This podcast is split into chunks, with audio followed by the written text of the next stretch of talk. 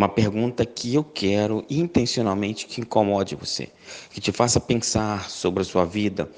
Nós temos tido uma série, uma sequência de postagens que vem justamente de encontro aos nossos pensamentos, nos fazendo questionar, rever conceitos. E essa é mais uma dessas. E a pergunta é: o que o mundo teria perdido se você não tivesse nascido?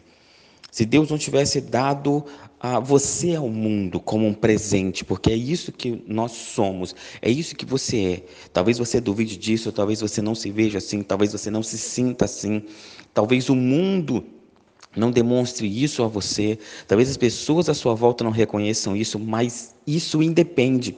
A verdade é que Deus deu a você a esse mundo com um propósito.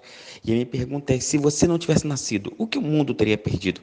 Que ideia o mundo teria perdido? Que sonho o mundo teria perdido? Que ideia deixaria de acontecer? Que projeto deveria, deixaria de existir? O que é que o mundo perderia se você não tivesse nascido? Talvez você está dizendo agora, pastor, talvez nada, porque eu não produzi nada, eu não realizei nada, eu não fiz nada de importante ainda, eu não é, concluí nenhum grande projeto, eu não fiz nada que realmente é, vale a pena. Aí está o ponto. A causa disso é porque você não entendeu que você é um presente para a humanidade. A causa de você ter dúvidas sobre isso, de você não ter resposta para essa pergunta, é porque você não tem buscado essa resposta.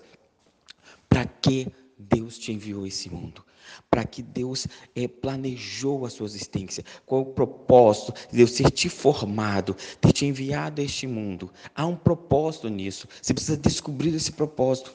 O mundo não pode perder isso. Há algo em você, há uma ideia, há um sonho, há um projeto, há um trabalho que só você pode fazer.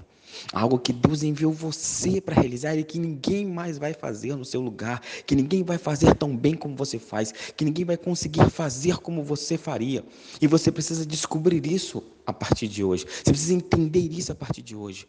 Porque Deus te enviou para realizar algo que ninguém mais pode fazer.